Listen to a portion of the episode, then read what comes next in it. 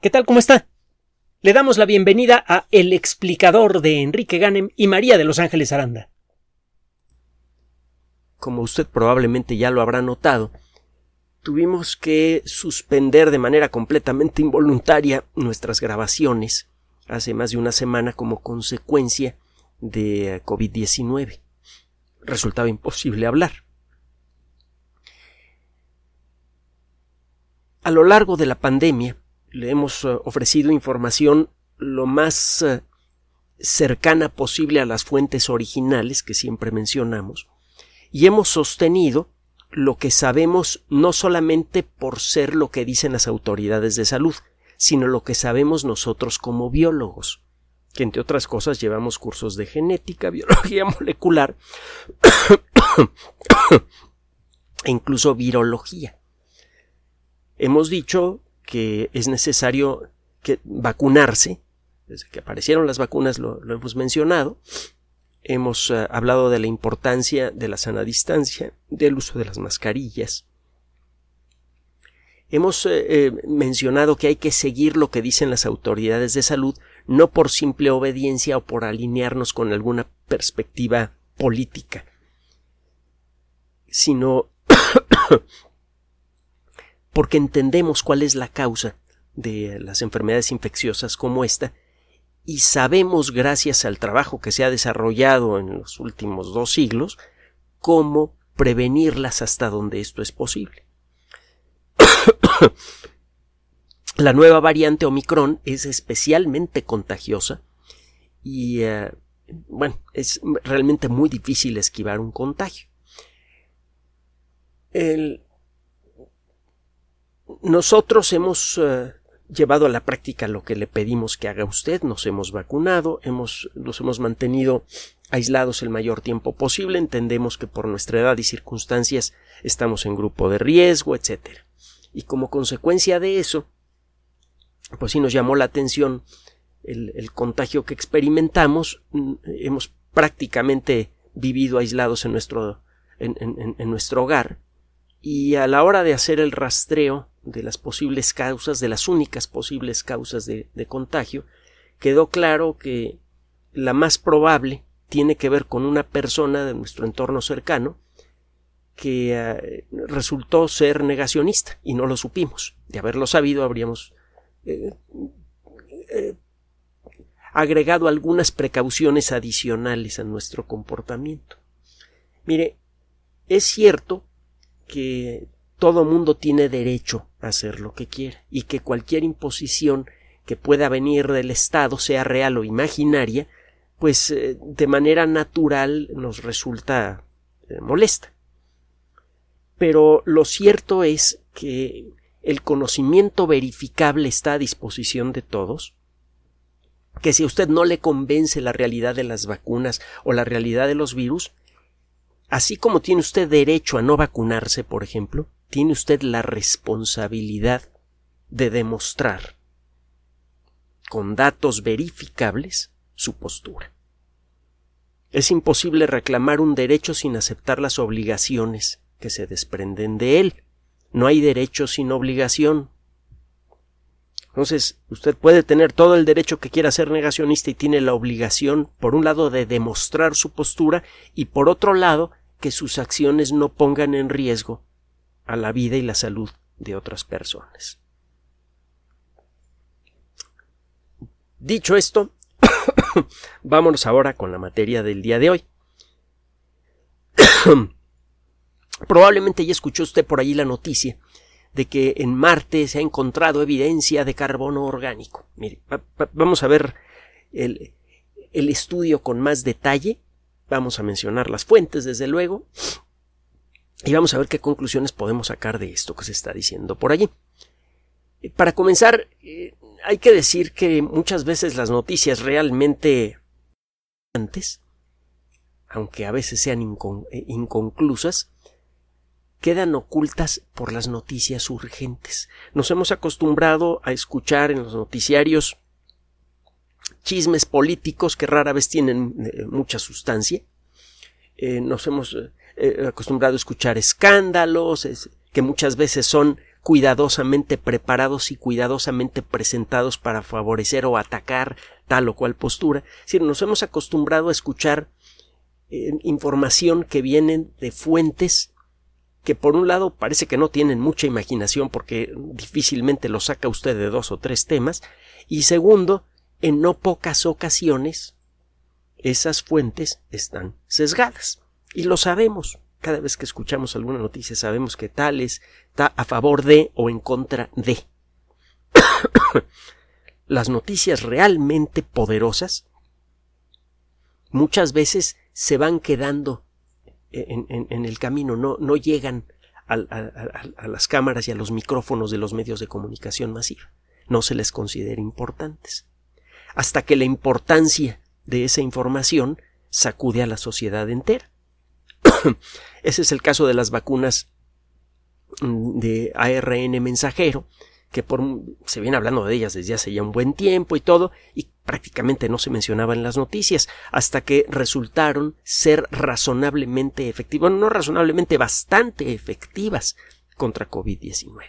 Déjeme decirle que eh, nosotros experimentamos un caso muy desagradable en esta semana y fracción, con fiebre y con otras molestias eh, severas que todavía continúan, aunque ya de manera menor, y estamos conscientes que de no existir las vacunas, conscientes con base en artículos científicos que le hemos mencionado, eh, la situación podría haber sido mucho peor. Las vacunas realmente funcionan. Las vacunas se volvieron noticia como consecuencia de la pandemia. De otra manera, no habríamos oído hablar de ellas. bueno, la búsqueda de vida fuera de la Tierra es un tema que va a tener una trascendencia social económica, política enormes cuando rinda eh, sus frutos finales. Si cuando logremos apuntar al cielo y decir, mira, allí, allí hay vida, va a haber la sacudidota que nos vamos a llevar. Y ya deberíamos tener experiencia como colectividad, porque desde que Galileo comenzó a hacer sus trabajos, nos hemos llevado muchas sacudidas con la ciencia, no porque a los científicos les guste escandalizar, sino porque simplemente nos muestran la realidad de a verdad, no la que tenemos modelada en nuestras cabezas. Cuando nos dimos cuenta que efectivamente la Tierra no es el centro del universo, la sacudida hizo que cayeran incluso imperios completos. el descubrir que las leyes de la naturaleza son parejas en la Tierra y en el cielo, que fue lo que hizo Newton, ayudó de una manera muy directa y explícita a establecer los fundamentos filosóficos de lo que queremos llamar democracia moderna, que todavía le falta bastante para merecer ese nombrecito, pero bueno, ahí vamos caminando en esa dirección. El, el descubrir que realmente existe o ha existido vida en algún otro rincón del cosmos, sobre todo en alguno cercano, podría tener consecuencias religiosas, filosóficas y a partir de eso económicas y sociales vastísimas también.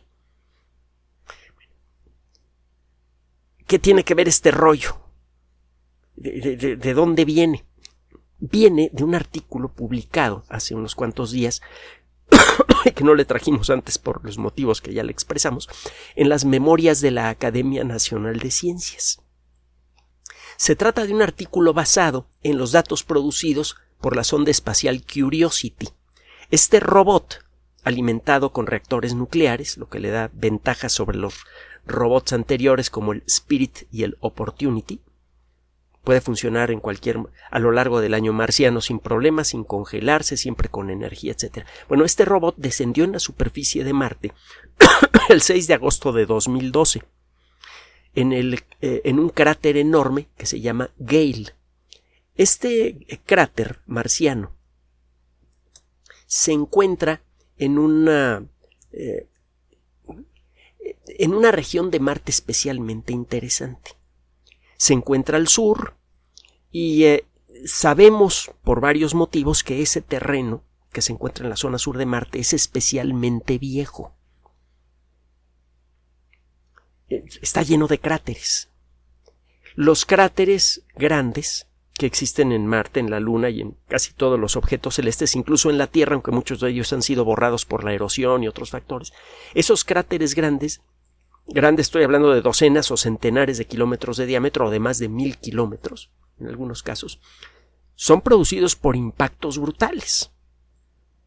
Y estos impactos fueron muy comunes en los primeros 800 millones de años de historia del sistema solar, cuando todavía había mucho cascajo cósmico resultante de la formación de los planetas. Entonces, si encuentra usted un terreno lleno de cráteres, es seguro que ese terreno no ha cambiado en miles de millones de años. y si logra encontrar rocas completas en este terreno, pues esas rocas podrían tener dos, tres mil millones de años o más. bueno, en el sur de Marte hay muchos cráteres. Significa que el terreno no ha sido afectado mayormente por erosión y otros factores que borren, borren la información geológica desde que ocurrió el gran bombardeo cósmico que terminó hace 3.800 millones de años. Comenzó cuando se formó el sistema solar hace unos 4.586 millones de años y terminó hace unos 3.800. Entonces, ahí están eh, eh, un terreno que no ha cambiado desde, desde, la época del gran bombardeo cósmico. Así que va a encontrar rocas de bajita la mano, 3.500, 3.600 millones de años o más viejas. Ya es interesante de por sí. Bueno. en Marte como en la Tierra y en muchos otros lugares del sistema solar, la roca de un cierto lugar, que puede ser roca muy antigua con información muy interesante, muchas veces está cubierta con tierra suelta, rocas sueltas, que se van depositando poco a poco por erosión. A esa cubierta de tierra y de roca suelta se le llama regolita. En Marte hay regolita. En la Luna, en la Tierra, en Venus. El caso es que el si usted quiere estudiar rocas muy antiguas de Marte, necesitaría casi con seguridad escarbar docenas, centenares o incluso miles de metros de regolita para encontrar esa roca vieja. Y los robotitos que van a Marte pues no pueden hacer esto. Son robotitos que con trabajos se mueven muy despacito y hacen cosas muy sencillitas. Por ejemplo, eh, Curiosity y su hermano moderno, eh, este otro robot que viene caminando en la superficie de Marte desde hace pocos años, y que del que seguramente ya ha oído hablar usted, el Perseverance, se ve que ya se les acabaron los nombres mitológicos interesantes a los señores de la NASA, los señores y señoras de la NASA, pero bueno, eh, estos robotitos se mueven cuando mucho, digo, cuando van de veras con, con mucha prisa, pues son unos pocos metros al día. y lo más que pueden hacer es perforar con una herramienta unos pocos eh, centímetros de alguna roca para poder extraer eh, eh, muestras que sirvan para generar información interesante. No pueden escarbar regolita. Necesita usted un fenómeno natural que escarbe la regolita por usted. Por ejemplo, un diablazo cósmico como el que generó al cráter Gale. Es un cráter de 154 kilómetros de diámetro. el impacto debió tener toscamente como entre la tercera parte y la mitad de la energía que fue liberada por el impacto de Chicxulub. Ese impacto que acabó con, con, una buena parte del ecosistema terrestre, que extinguió a los dinosaurios. Bueno, este otro impacto fue un poquito menos intenso. Dejó un cráter de muy buen tamaño, unos 154 kilómetros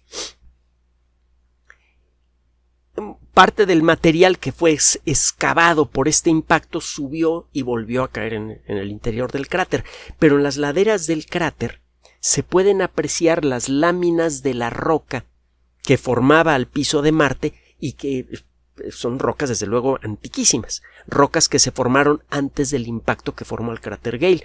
Hay evidencia que sugiere que el cráter Gale se formó hace como mínimo 3.500 millones de años probablemente hasta 3.800 millones de años. Significa que el suelo eh, en, donde ocurrió el impacto, pues ya estaba allí desde antes, ¿no?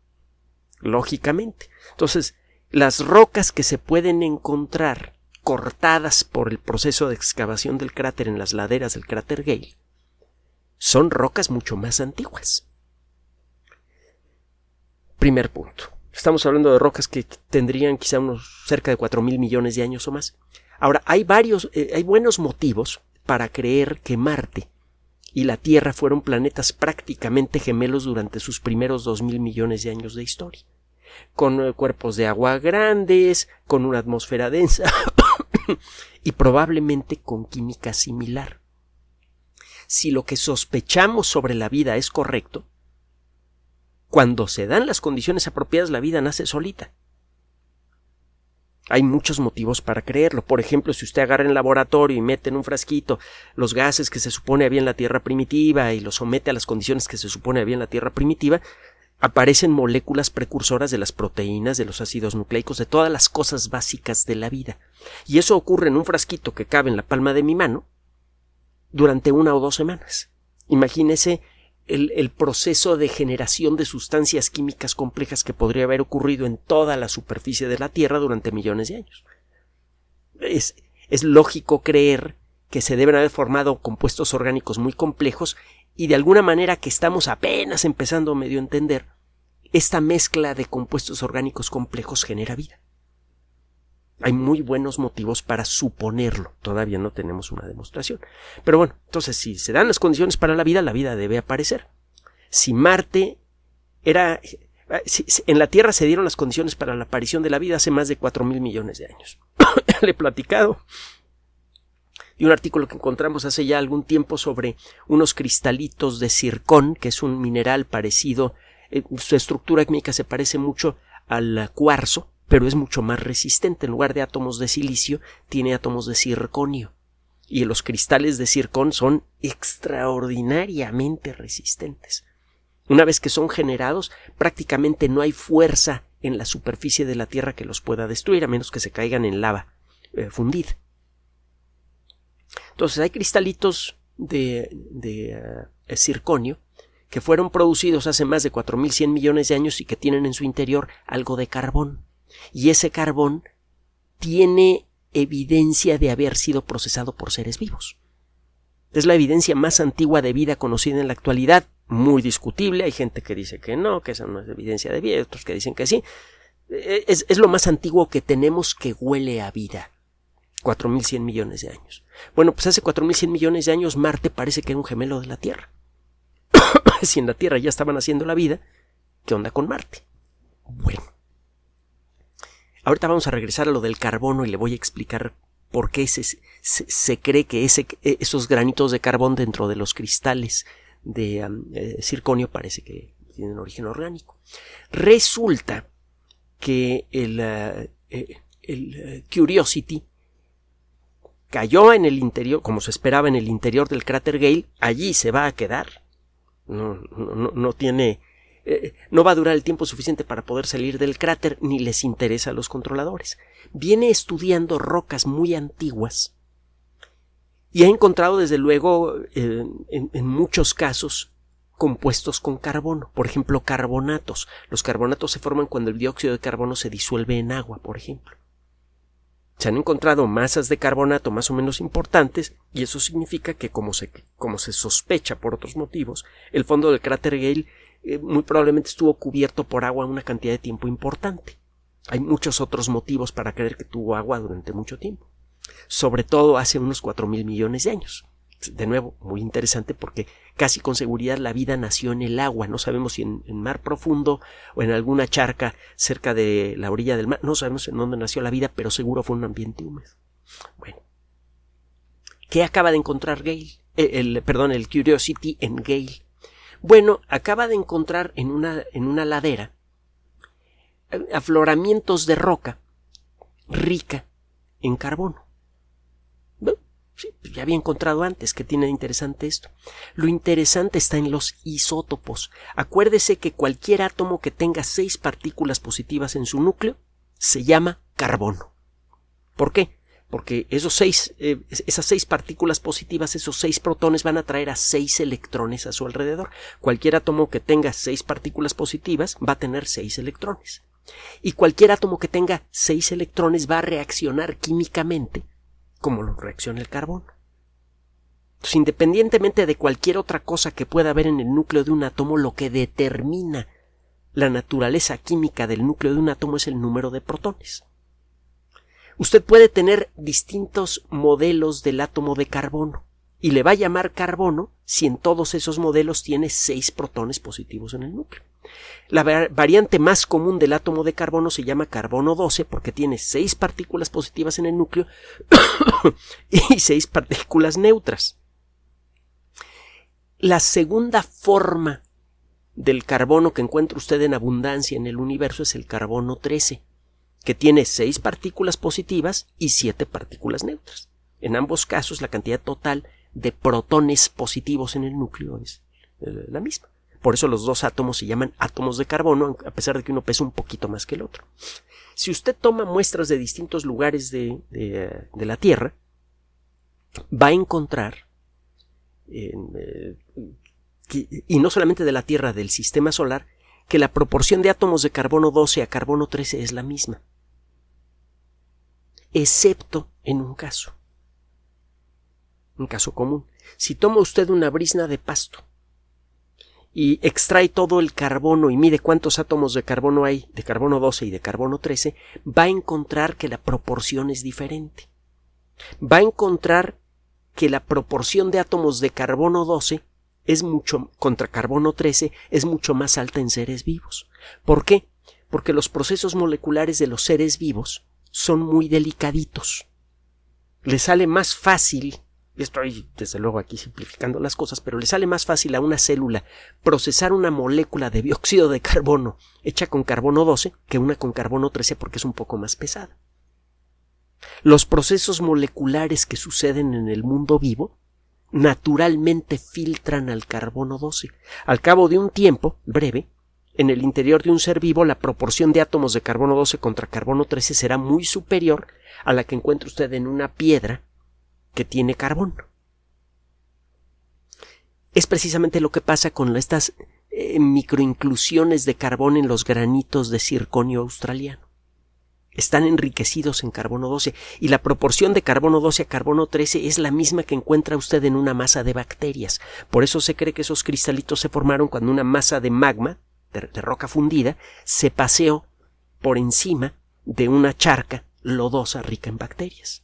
Las bacterias quedaron carbonizadas inmediatamente por el contacto con el magma.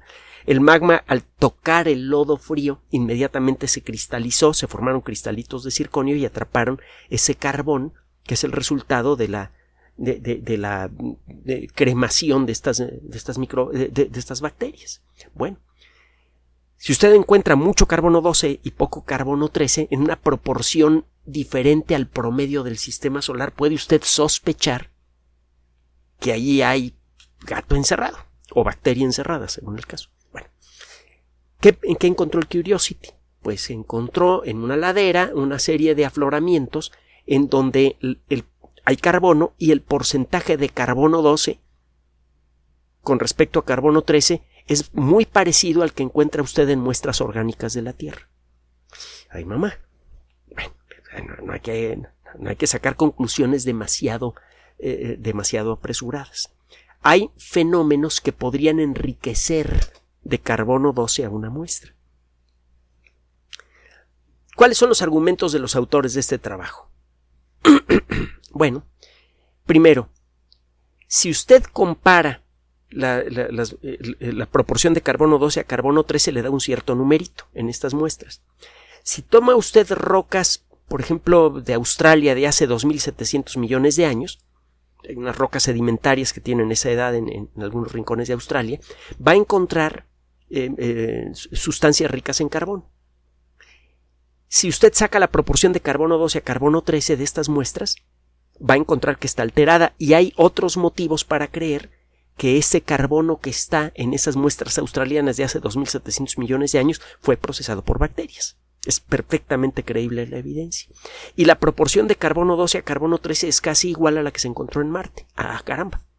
Una cosa es que haya un fenómeno que altera la proporción de carbono 12 a carbono 13 y otra cosa es que ese fenómeno produzca casi exactamente la misma proporción numérica entre ambos isótopos.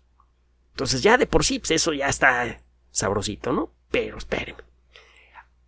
Después de mucho discutir entre expertos en, geología, astronomía, etc., a este grupo de investigación se le ocurrieron nada más tres posibles explicaciones para la presencia de tanto carbono 12. La primera es que sabemos que cada 200 millones de años el sistema solar pasa por nubes moleculares. Las nubes moleculares, polvo y gas, muy, muy eh, tenues, ni se notan aquí en la Tierra, pero que a veces se llegan a condensar y forman estrellas y planetas. Nuestro planeta viene de una nube molecular, a final de cuentas. Bueno, estas nubes generalmente son enormes, increíblemente tenues, muy dispersas, y sabemos que cada 200 millones de años la Tierra casi con seguridad pasa a través de una de ellas. Hay evidencia que lo sugiere. Tiene que ver con la forma en la que gira el, eh, eh, el sistema solar alrededor del centro de la galaxia, que toma más o menos 240 millones de años, o 230, una cosa así. Últimamente le han ajustado un poco estas cifras. El caso es que cuando pasa la Tierra por allí, bueno, el sistema solar entero por estas nubes moleculares gigantes, empieza a caer una lluvia increíblemente fina de carbono. Y ese carbono, dicen los autores, pues a lo mejor eh, eh, ha caído en Marte en más de una ocasión. Pues, la Tierra ha pasado muchas veces por esta nube molecular desde que se formó, igual que Marte, igual que todo el sistema solar. Entonces debe haber ido acumulando poco a poco ese carbono. Y si ese carbono está enriquecido en carbono 12, que bien podría ser el caso, entonces a la hora de medirlo nosotros lo detectamos y creemos que se trata de seres vivos, cuando en realidad se trata de este polvo de carbón increíblemente fino que se va depositando poco a poco en cualquier objeto del sistema solar cada 200 millones de años. Sí. Solo que el material está muy concentrado en los lugares en donde lo, lo encontró el Curiosity se tendría que apelar a una serie de mecanismos geológicos muy elaborados para explicar cómo es que este polvo increíblemente fino se concentró en unos cuantos rincones del cráter Gale. Es como agarrar todo el polvo producido por el Popocatépetl y que ha caído en toda la región cercana a la Ciudad de México, que es bastante grande, y concentrarlo en dos o tres calles. Pues, ¿Qué onda? ¿Qué pasó allí? ¿Por qué se concentró todo ese polvo al punto de que se hace fácilmente legible para los instrumentos del Curiosity? La teoría dice que este polvo debería ser tan tan ralo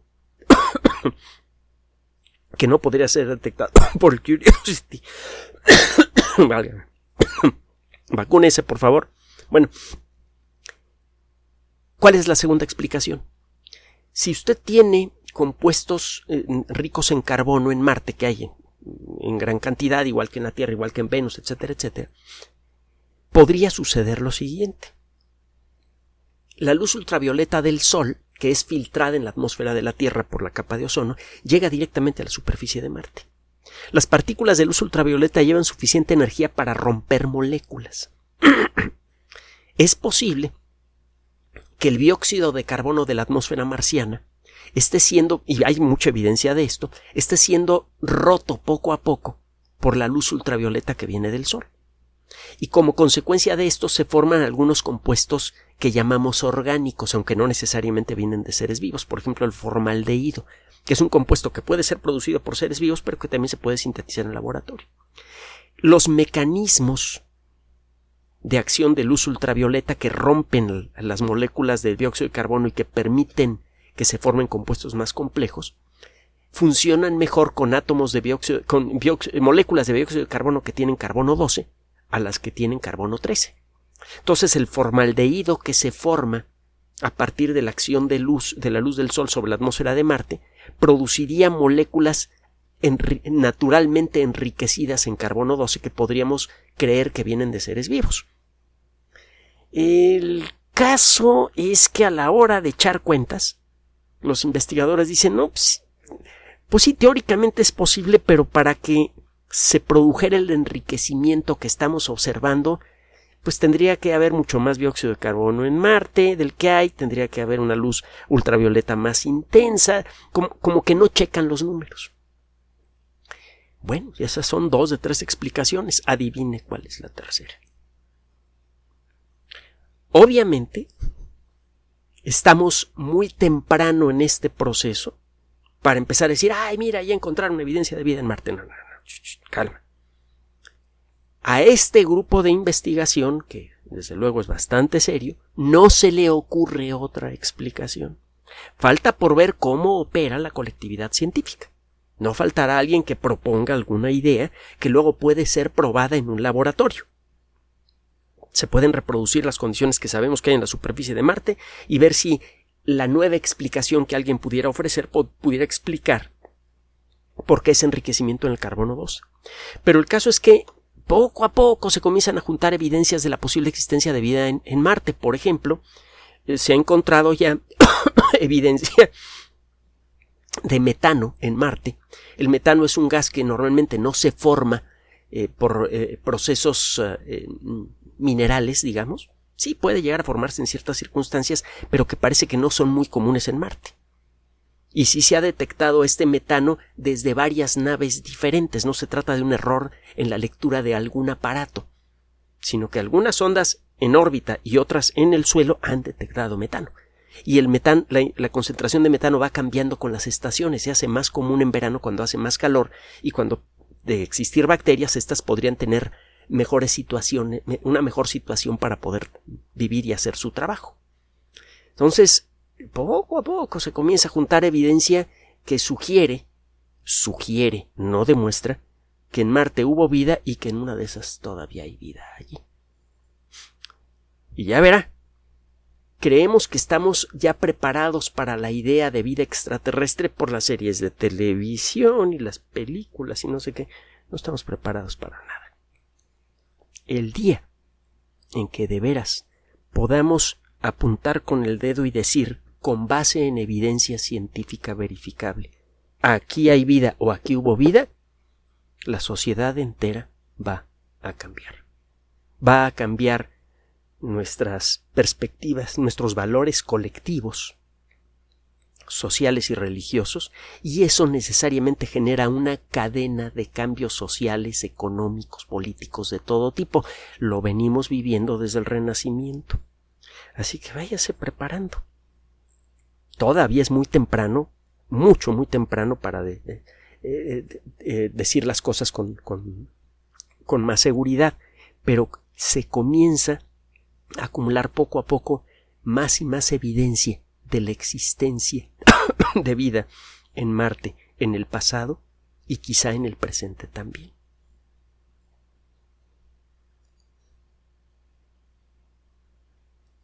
Gracias por su atención. Además de nuestro sitio electrónico www.alexplicador.net, por sugerencia suya tenemos abierto un espacio en Patreon, el explicador Enrique Ganem, y en PayPal, el explicador patrocinio gmail.com por los que gracias a su apoyo sostenemos este espacio. Puede usted descargar gratuitamente estos audios en formato MP3 en Spotify y en iTunes como El Explicador sitio oficial y en SoundCloud como El Explicador y con formato de video en YouTube en El Explicador sitio oficial. Recuerde nuestras redes sociales de siempre, Twitter Enrique-Ganem y en Facebook Enrique Ganem sitio oficial el explicador y los grupos que usted ya conoce. Finalmente, el explicador siempre somos María de Los Ángeles Aranda y Enrique Ganem. Gracias.